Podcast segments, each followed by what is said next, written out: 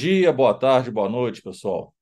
Estamos aqui gravando nosso podcast, nosso legado, nosso podcast semanal, que vem contando a história do Grupo H Branca, essa jornada dessa empresa que há 77 anos vem aí trabalhando, melhorando esse mundo que a gente convive, a nossa sociedade, as pessoas em especial, né? E hoje a gente está fazendo uma gravação de um negócio novo para a gente, para a Divisão Comércio, para o Grupo H Branca. Né? Nessa série de novos negócios que nós estamos fazendo, serão seis episódios, nós estamos gravando o, mais esse episódio aqui hoje com Jackson Bob, né, que é o nosso head né, das nossas operações New Holland, que é essa operação, esse braço que a gente está abrindo né, para abraçar o agro, né, essa operação tão importante no Brasil e para a gente ainda um, um tanto mais importante. E vamos fazer esse bate-papo com o Bob aqui para a gente ver o que, que a gente está aprendendo, né, quais são as nossas expectativas, para onde que a gente vai. E aí, seu Jackson Bob, bom, Bom dia. dia, boa tarde. Bom dia, boa tarde, boa noite. Mais uma vez aí, gravando o podcast. Feliz aí pelo convite, Marcelo. Obrigado pela oportunidade. E com frio, né, Marcelo? Estamos aqui fazendo uma viagem no frio. Engraçado que está uma onda de calor no Brasil que tem até atrapalhado um pouco a plantação. A gente vai falar disso aqui daqui a pouco, né? de- de- desse tanto de coisa que a gente tem aprendido. E agora a gente está de olho no clima, muito mais do que antes. né? Como muda, da- como muda a cultura, né? A gente, hoje a gente olha mais para o clima do que para o emplacamento, né? Porque não tem emplacamento para olhar de máquina, agora a gente fica olhando para o céu. É, vai chover, vai fazer sol, como é que vai ser isso? É. Mas muito bom, Bob. Bob, dá uma atualizada para gente. Assim, primeiro você falou do, do convite, né? E antes de, né, já está aceito seu agradecimento ao convite da gente fazer essa gravação aqui do podcast. Mas antes também quero te agradecer por ter aceito esse nosso convite, né? Para ir sonhar esse novo sonho que nós estamos aí, dentro do Grupo Águia Branca, né? É uma operação importante para a gente, uma operação onde que a gente starta, né? Uma nova linha, uma nova operação na questão do agro, né? Como a gente tem falado, nessa, nessa operação de vender tratores e máquinas agrícolas, né? Com a marca New Holland. Né? Então, assim, é te agradecer, né? Em especial você ter aceito esse convite aí prontamente. Sei que você está se adaptando muito bem à região, à cidade, a essa cultura. Minha cara. É, é. Então, assim, somos muito gratos a você aí por esse, por aceitar esse desempenho aí, né? Esse desafio. Mas conta pra gente, Bob, um pouquinho, como é que tem sido esses primeiros meses de operação? O que que a gente tem aprendido? Como é que tem sido essa, esse, começo aí pra gente? Para mim, assim, né, Marcelo, é um grande desafio também, né? Igual o grupo, eu também estou com 30 anos já no ramo automobilístico, mas, porém, no agro, nunca nem tinha olhado para o lado para saber como que isso funciona, né? Sempre Uhum, as máquinas, as coisas todas, mas conhecer e a nossa cultura, né, de, do Espírito Santo, da onde a gente veio, né, mais é o café, fruticultura, então a gente não tinha para você ter ideia, eu ainda não vi uma soja no pé, né? Eu não conheço ainda, né? Estou vendo elas agora nascendo, estão com 10, 15 centímetros, e agora estou conhecendo um pé de soja. uhum, Não, não era, não era do, do ramo, né? Mas é um aprendizado muito grande, viu? Umas culturas é, que a gente, por, que, por questões de detalhes, você pode perder ou ganhar oportunidades nesse ramo, né? Porque o tempo todo ele, ele muda. Você vê que tem seis meses que eu estou na região do Jataí, na região do Goiás, e eu já tive em seis meses três tipos diferentes é, de, de paisagem, vamos botar assim, né? Quando eu chego em, em Goiás, o milho já estava quase no ponto de, de amadurecimento para poder começar a secar, para ter a colheita. Aí passa essa fase, já vem a fase da, forra, a fase da forragem, né? Que é onde eles eh, colhem o milho e a palhada fica fazendo a cobertura do solo para preparar o solo já para o plantio de soja que vem logo em seguida. Então você tem aquela, aquele, aquele, aquele plantio verdinho, daqui a pouquinho tem um cinzento, aí começa o plantio, aí daqui a pouco começa a nascer, né? Várias regiões que já tiveram oportunidade de, de ser plantadas, já tem soja até de 15, 20 centímetros já de nascido, né? Mas, por outro lado, também é, a gente está muito atrasado no plantio né, na região, não só na região, mas como no Brasil todo. A gente estava falando um pouco de clima agora há pouco, e a chuva não tem acontecido no período correto, e isso tem atrasado muito é, o plantio. Porque primeiro eles fazem o plantio nas áreas mais é, argilosas, né? Que é o primeiro momento que eles vão com mais força, que vão com mais é, agilidade para não perder aquele período de chuva. E aí, em uhum. seguida, eles partem para as áreas mistas, né, que eles chamam, que é a área mais arenosa. Então, essa área eles já plantam no segundo momento, que hoje deve estar em torno de mais de 100 mil hectares ainda para ser plantados, que já está bem atrasado. Né? Uhum. Então, na, na, quando você olha a região centro-oeste, já era para estar tudo plantado, né, final de novembro já era para ter encerrado todo o plantio e ainda tem muita coisa a acontecer devido ao uhum. clima, né? É. Enquanto a gente está nessa viagem aqui, graças a Deus tive uma boa notícia, né? Que teve um, um, um punhado de chuva na região e volta-se a ter o plantio. Porque quando ele não acontece o plantio no período certo, ou melhor, quando eles plantam e a chuva não acontece naquele período certo, uma coisa que eu comecei a ouvir muito é, esse mês,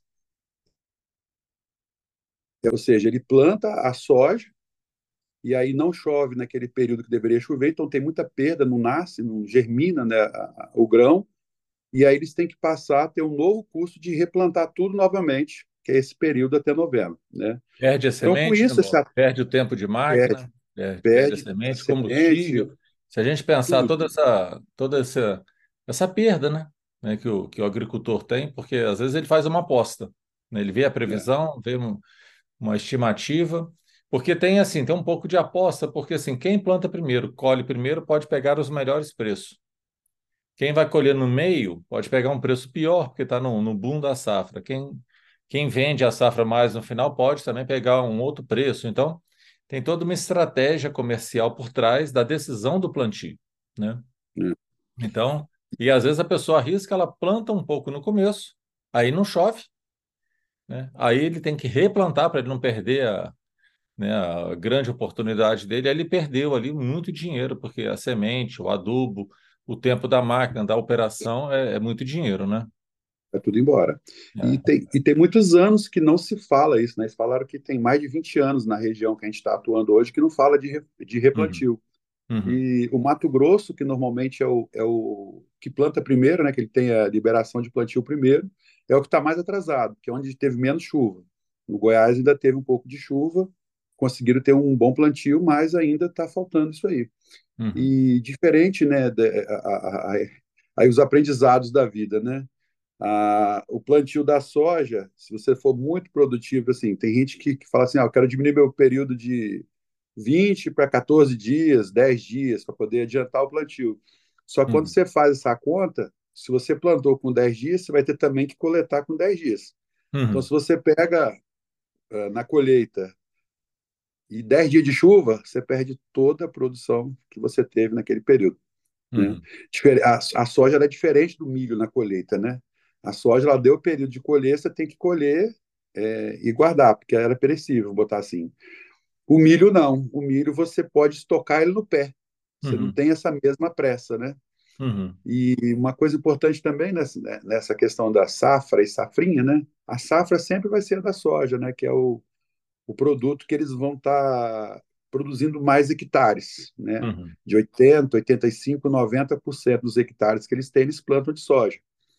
E aí eles têm que ter essa, essa agilidade para não perder a, a chamada safrinha, que é entre a safra da soja, tem a safrinha, tem o vazio sanitário e depois tem a soja novamente, né? que é onde é liberado, que é a, o vazio sanitário são dois meses, você tem que cumprir essa regra de dois meses, isso é lei, né? Então, a gente hum. tem a, a, data certa de liberar. E aí o milho, ele já tem uma, uma, uma plantação menor, né?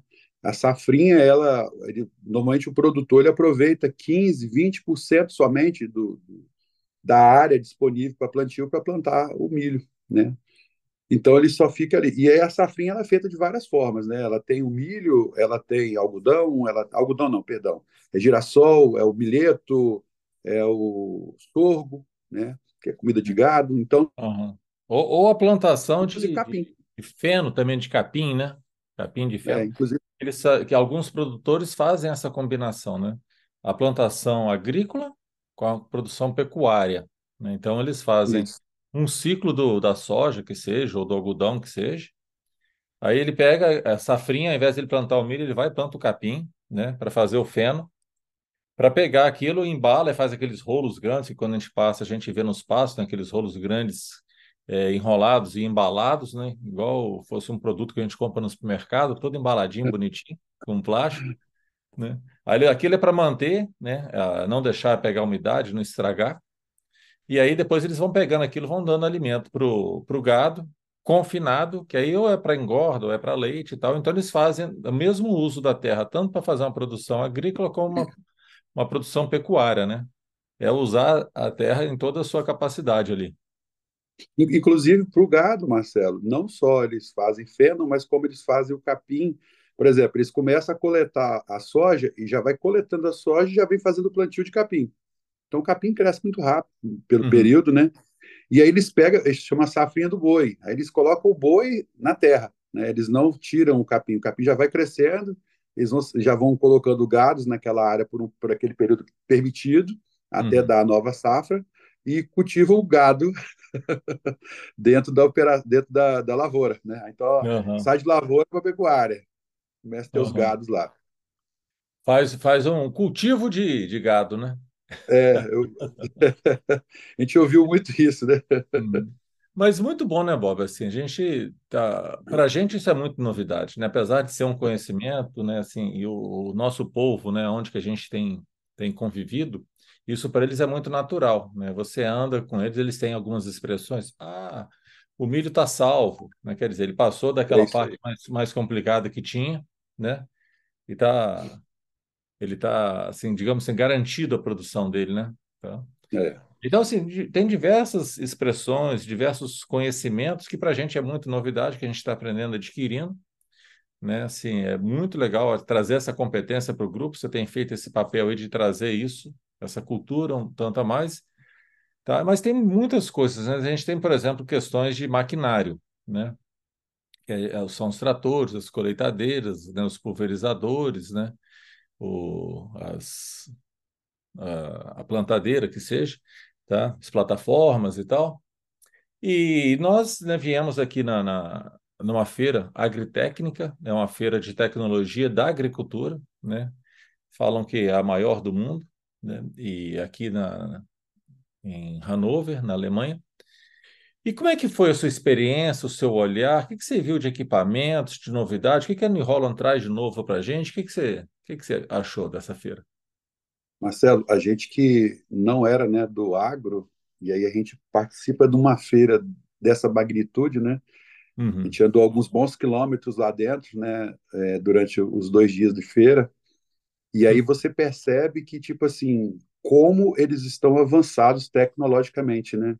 que você vê essa máquina, essa CR11, que foi lançada só na feira por enquanto, vai ser comercializada só na Europa, Estados Unidos. Ela deve levar mais uns cinco anos aí para chegar no Brasil. Uhum. E aí você ouvir, né, numa, numa, apresentação daquela que uma máquina dessa vai ter 0% de perda. É. 0% de perda. Então, o nível tecnológico é muito grande. Então, a gente está uhum. falando dessa que é a, a, top da top da top, né? Mas Só fazer um parênteses aqui, né, Bob? Porque, assim, como o pessoal não entende o que é 0% de perda, é que quando a gente vai fazer uma colheita, perde-se grãos na colheita, né? Porque a gente colhe lá o sabugo do milho ou a vagem da soja e a máquina separa o grão, separa o grão de soja, né? O grão de milho, peneira aquilo e coloca no silo para poder ser transportado e vendido. E nesse processo tem perda, porque algum grão acaba passando, né? E aí o que você está falando é que essa, essa nova máquina, essa CR11, esse lançamento, ela vai fazer isso sem deixar perda. Porque atualmente hoje a gente tem 1, 2% de perda. É, então, 1%, né? É, como a gente fala de, de uma safra de, de milhões de toneladas, qualquer 1% nesse negócio é muito dinheiro. Né? Então, a, a gente estava até falando, ó, essa máquina ela, ela, pode se pagar com uma, duas safras só pela economia desse 1% que ela, não deixa vazar, né? Não deixa cair. É isso?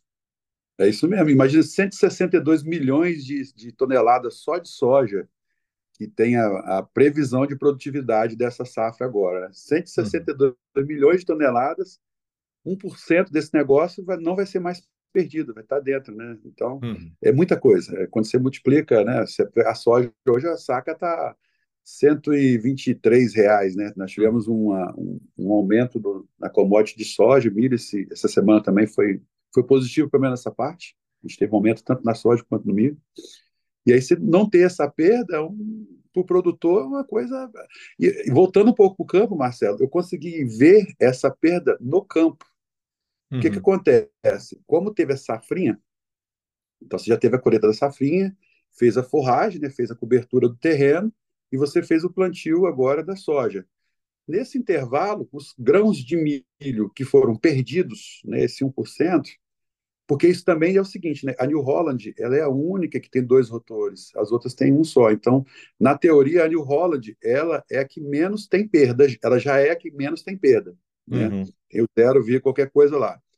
E quando você olha nas fazendas que já tem o milho, o milho no meio da soja, o milho tem cerca de um metro já de altura, que é os grãos perdidos que ficou da safra.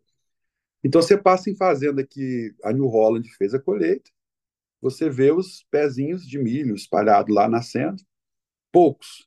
Aí você hum. vê onde não foi a New Holland que fez a colheita, você vê mais pés de milho espalhados. Então, é visual essa, essa percepção de perda de uma colheita para outra. Né? Então, isso é extremamente importante também.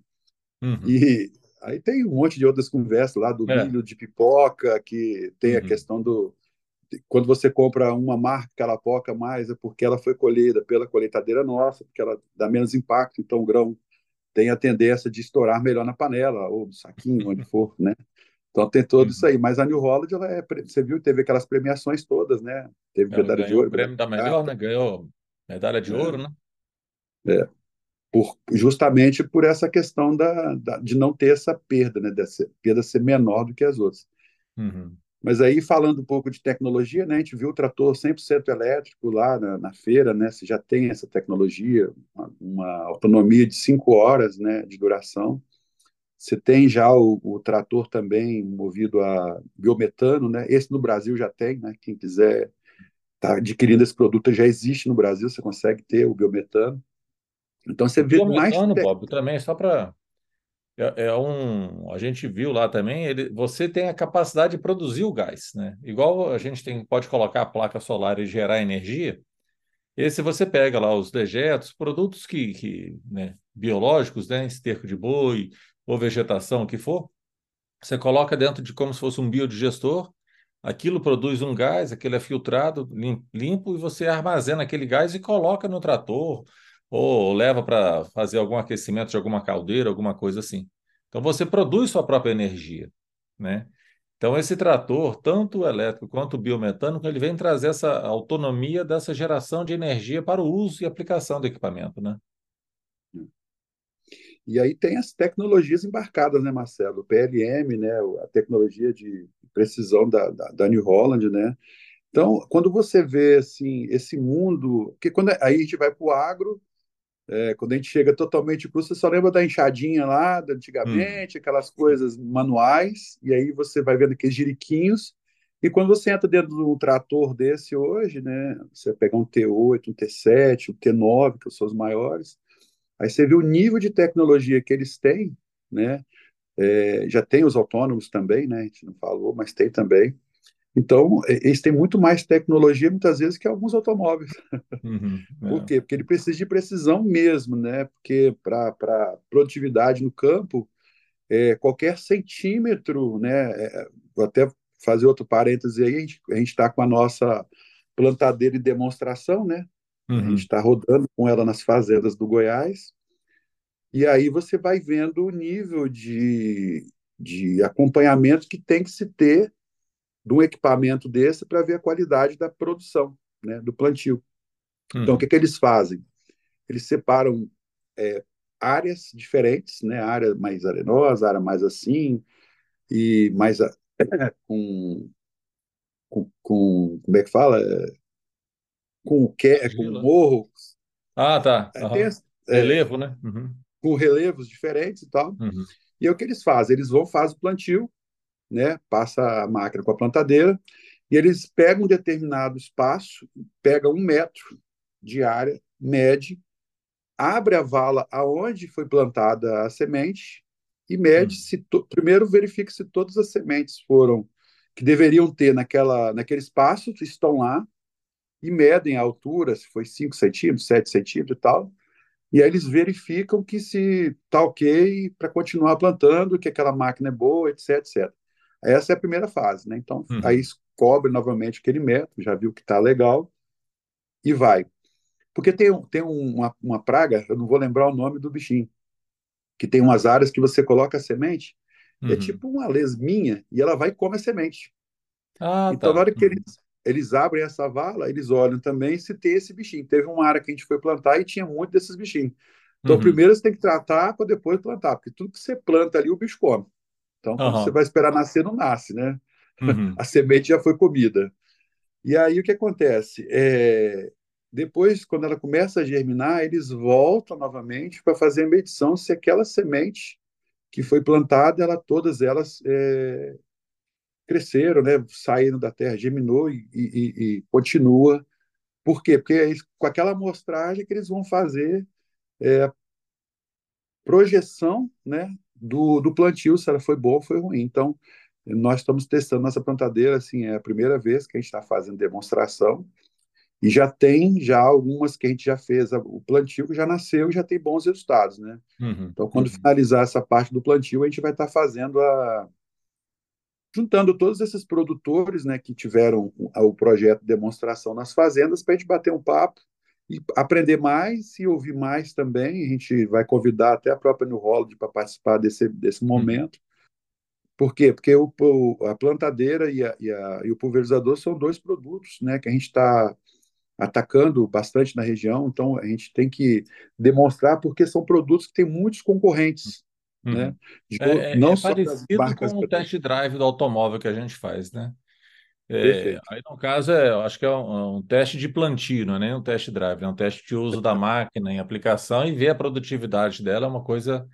Parece um pouco com, com o test drive né, que a gente pega do caminhão, só que aqui é um ciclo mais longo, você tem que ver, de fato, você tem ali a produção, né? Mas, Bob, muito legal, assim, é, é porque a gente se apaixona por esses assuntos. É muito. Né? É, e, e, vai entrando. Mas tem uma outra, uma outra área que eu queria abordar com você, de, rápido, que o nosso tempo está acabando, né? É sobre a gestão, sobre as pessoas, né? O que que você aprendeu lá que pode compartilhar conosco, por exemplo, sobre relacionamento com o cliente? forma de abordagem do cliente ou atividade. O que, que você pode compartilhar isso com a gente sobre tá, isso? É, na, na, na, parte da, do cliente, ele é muito parecido com o cliente de caminhões, né? Quando você tem esse relacionamento com o cliente, é, é, quando eu comparo automóveis, caminhões, é a proximidade de caminhões é muito próximo do, do agrícola com algumas diferenças, né? É, o, agri, o caminhão ele tem o cliente que normalmente ele tem o gestor de venda, uhum. que ele que é o responsável de dar todo aquele cuidado. Um dono uhum. de um proprietário, botar assim maior, né, de caminhões, ele só vai entrar na operação se tiver uma coisa muito crítica, que nem o gestor de caminhões dá conta. No uhum. agrícola não. No agrícola ele também ele chama administrador, né, das fazendas, que é o gerente da fazenda Porém, ele está diretamente ligado com o negócio. É, você vai, por exemplo, de manhã cedo, eles normalmente passam na empresa para pegar uma peça ou para tomar um café, e você vê que é o próprio, muitas das vezes é o próprio dono que tem lá 10, 5, 7 mil hectares plantados, que passa para poder uhum. fazer, pegar a peça, etc. e tal. Então ele é muito presente, né? Você vê que tem muitos proprietários que ele às vezes também está conduzindo o equipamento no campo, é diferente hum. isso, ele tem toda a turma, eu, ou filho, ou, ou enteado, etc e tal, tem muito disso aqui, que também está lá, esses são de fato mão na massa, né? Então, isso traz para a gente também uma relação muito mais próxima, porque uhum. ele tem um conhecimento do negócio e tem um conhecimento também do maquinário. Então, uhum. ele facilita muito essa interface com a gente. Fora isso, Marcelo, uh, aí tem os estresses também, né? Como ele entende, está muito perto, e tem muitos, muitas etapas, então você está relacionando com ele muito mais vezes, né? Uhum, então, uhum. qualquer é, situação que tenha de dificuldade na, na operação da máquina ou alguma manutenção e tal, é, o susto é muito rápido, porque tudo, o tempo é muito curto. Você Uhum, faz agora, não tem jeito, tem que fazer. E a cultura da, da, vou falar da região agora, porque eu não conheço todo o negócio, né? Eles não têm ainda assim, com- como a gente tem em caminhões e, e automóveis, a cultura de fazer a manutenção preventiva, por exemplo. Então, uhum, ele deixa. Ele, a manutenção que ele faz é muito simples, é o que ele faz mesmo, mas ele não tem aquela, aquele cuidado de já deixar o equipamento todo prontinho para quando começar a ir. Então, ele, uhum, ele acha que o equipamento está no ponto, porém, quando ele começa para operar, um bico entope de jogar um, um produto, etc, etc, então você tem que parar para ir lá fazer.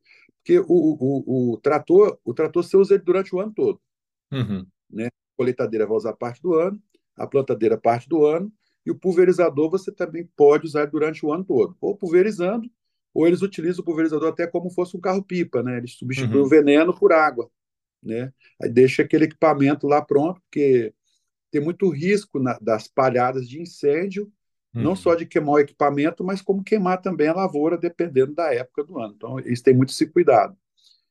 Então, quando você tem é, essa manutenção mais preditiva, né, botar assim, mais preventiva, você começa a ter menos problema durante o plantio, a colheita que seja. E aí, como cultura, a gente está trazendo isso agora, né, a gente está dentro da gestão é, com o PLM, a sala do PLM deve estar pronta agora na próxima semana, de, a gente está monitorando os equipamentos dos clientes, o que é possível de monitorar, obviamente. A gente já está com o agendamento praticamente já 70% implementado. Ontem eu já recebi um, um relatório do Ailton, onde já demonstra já os agendamentos com ordem de serviço, o que vai fazer e uhum, tal. Então já existe um quadrante que e os dois vão estar interligados, né? A gente vai estar uhum, interligando tanto o PLM com o agendamento receptivo e o ativo, né? Que você uhum, vai, vai ficar ali embaixo, até para o cliente também ter acesso, está enxergando como a gente acompanha as máquinas dele, né? Que as máquinas, elas, parte tem é, PLM que já vem na, de fábrica, que é o, esse, essa telemetria né, que a gente acompanha, e a gente pode vender esse produto também para o cliente para acompanhar. Então, uhum. tem cliente que não tem percepção de valor disso, né? Então, quando ele começa a ver uma central de monitoramento, uma central que vai estar mostrando para ele o ganho, da gente estar enxergando isso antecipado, dele não ter que perceber isso lá, então você vai mudando essa cultura e aí começa a trazer o cliente é, antecipando, né? E tem que pensar também no maquinário. E aí a gente uhum. está aqui para isso, né? Para estar tá dando essa, esse apoio, essa solução para ele, para ser mais é, produtivo na hora certa. Ah, que legal, Bob. Assim, acho que deu uma passada por tudo, né? Um pouco de do agricultura, da tecnologia, das pessoas, dos clientes, né? Acho muito legal. Eu te faço uma pergunta. Você acha que a gente está preparado para lidar com esse negócio? Esse negócio você acha que é um bom negócio para o Grupo Águia Branca? Na sua percepção, lógico, sem eh, compromisso nenhum, estamos só fazendo um bate-papo aqui, tá? Para registrar esse momento da nossa história aí, mas assim, na sua percepção, qual é a leitura que você faz hoje? Hoje. Hoje, Marcelo, eu, eu, como você sabe, eu comecei no, no ramo em 1993, né? Estou Uhum, quase aposentando já, 30 anos. Então, nesse período aí, eu passei por automóveis, né? Teve um período que eu mexi com motos, teve um período que eu mexi com caminhões e agora no agro. Então, é sempre na parte da gestão, entendendo a, a, essa parte financeira, relacionamento com fábrica, etc. É, moto eu achei que era um excelente negócio com ticket médio baixo, que tinha um, uma margem muito boa, né? Uhum, eu peguei um período de, de filas, então você imagina que tinha-se um, um excelente resultado, mas com ticket médio muito pequeno, então tem que ter um volume muito grande para você enxergar isso mais na ponta. Quando eu chego no agro, é, eu percebo, bom, primeiro a questão de relacionamento com fábrica, né? Eu tenho falado muito isso com o pessoal da New Holland, que eu fico muito feliz de estar parceiros deles, porque ah, não que os outros não sejam, mas a questão de acessibilidade deles, a questão do relacionamento da New Holland com rede e com o cliente, né? Eles têm o New Holland para você, que é um programa de grandes clientes, de grandes contas de equipamentos. A aproximação é muito grande, né? E essa uhum, relação é direta. Então, é, essa parte de relacionamento montadora e, e, fornecedor concessionário e cliente é muito boa, não vi igual ainda. E a questão de números, né? É, é, eu falo assim, né? A gente está avaliando como muito positivo e quando a gente vai para o mercado ouvir, nós estamos no pior momento do agro. Então, tipo assim, é um momento excelente para nós e que é o pior momento. Então, você imagina quando a gente chegar no melhor momento. É. Uhum. Né? Então, eu imagino que isso daí é o futuro. E, gente, e outra coisa, né? Produção de alimentos. A gente sabe que isso a gente não vai ficar sem. E oportunidades vão aparecendo, porque a gente ainda está. A gente está M1 ainda no, no agro, quase um M2, né? E a gente está focado somente em um item do que a gente tem disponível uhum. para estar tá comercializando. Então tem um monte, a gente na feira a gente viu bastante implementos que é, é como se fossem os acessórios para carro, né? Como se fosse. É o acessório e que inclusive vão facilitar a vida do produtor, porque nem todo mundo tem tem seu dinheiro mas às vezes não se tem a oportunidade de conhecer o que a gente conheceu essa semana, né? Uhum. Então, a quantidade de soluções, tem solução para tudo naquela feira uhum. lá, para qualquer tipo de plantio que o cara tiver, qualquer produção que ele fizer, ele tem solução melhor e mais produtiva, né? Então, quando a gente estiver lá no M2, 3, que a gente tiver mais conhecimento, obviamente a gente terá muito mais oportunidades. Então, para mim, assim, a avaliação hoje, nesses seis meses aí, é um excelente negócio, a gente tem muito a prosperar nessa área do agro aí. Que bom, Bob. Animado? Nossa senhora, já, já sou um goiano nato já, rapaz. Esqueça, já tem um monte de palavras que eu sei falar já de Goiânia. Já, ah, já, já quer mudar até a sua naturalidade para lá agora. Já estou querendo a chave da cidade. Amo que Bob. Mais já uma fiz, vez, assim, te agradecer. Além... Ah, para completo assim, além de clientes, já fiz bons amigos aqui, né? É, a, uhum. a receptividade, estava falando da New Holland, a New Holland tem muita cara do Goiás, porque a, a receptividade do goiano é fora de sério, é fora é. de sério. Eu Parece que nesse mundo do agro ele, ele, é muito, ele é de bom trato, né? de trato mais simples, de trato mais fácil. São, né? Eu também tenho tido essa impressão, estou bastante bem impressionado. É um povo é. fácil de lidar, né? Um povo mais verdadeiro, assim, povo verdadeiro, não é que é mais, não. Um povo verdadeiro que você consegue ler, né, perceber é, genuíno, né, aquele, aquela fala genuína, né. Ela tem, é. tem, também ficado muito entusiasmado com esse segmento, tá? Muito bom. Mas, pô, se você tivesse que dar um conselho para quem está começando uma operação nova, de uma, uma experiência nova como essa, qual conselho que você daria? Marcelo, eu, eu vou pegar, vou, ter, vou dar o conselho do que eu passei, vou botar assim, né? Primeira coisa num negócio novo desse é você estar muito próximo de quem já está no negócio novo, né? Foi o que a gente fez, né? A gente pegou todo o time é, da Paraíso e concentrou. Estamos aprendendo muito com eles. Obviamente, eles vão estar aprendendo um pouco com a gente de algumas outras coisas, mas é estar junto com simplicidade, ouvir bastante, né? O que a gente tem que absorver de conhecimento, porque a gente pode ter um conhecimento muito bom de gestão de muitas coisas, mas a gente precisa entender o negócio. E o negócio, uhum. quem entende, são as pessoas que estão no negócio, né? Então você tem que valorizar essas pessoas, estar tá entendendo o que eles estão falando.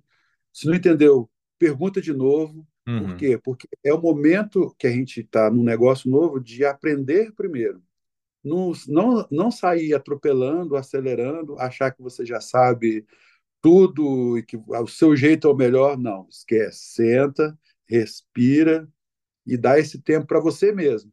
Por quê? Porque é nesse momento que você vai aprender. E as pessoas, pela, bom, aí eu trazendo para o meu lado que, como são tão receptivas, elas te ensinam muito mais rápido e você aprende muito mais rápido, você consegue dar o próximo passo muito mais rápido. É isso aí, meu amigo. Bob, mais uma vez, muito obrigado. Obrigado por esse bate-papo. Obrigado por compartilhar conosco essas histórias, essa experiência. Obrigado por defender o nome do Grupo Águia Branca aí, por levantar essa bandeira, por sonhar mais esse sonho conosco, de levar, de tornar isso possível, tá? Muito bom. Tá? Agradeço. Eu que agradeço a você, você... Marcelo. Ah, eu que agradeço você a confiança ter acreditado também que poderia ser possível, e em nome de Jesus será possível. Amém. Eu tenho certeza que ele está do nosso lado. Amém. É isso, Bob. Então, pessoal, muito obrigado pela audiência. Né? Estamos aí completando mais esse programa dessa semana. Na semana que vem tem mais. Agradeço vocês aqui e vamos juntos para frente aí. Até já.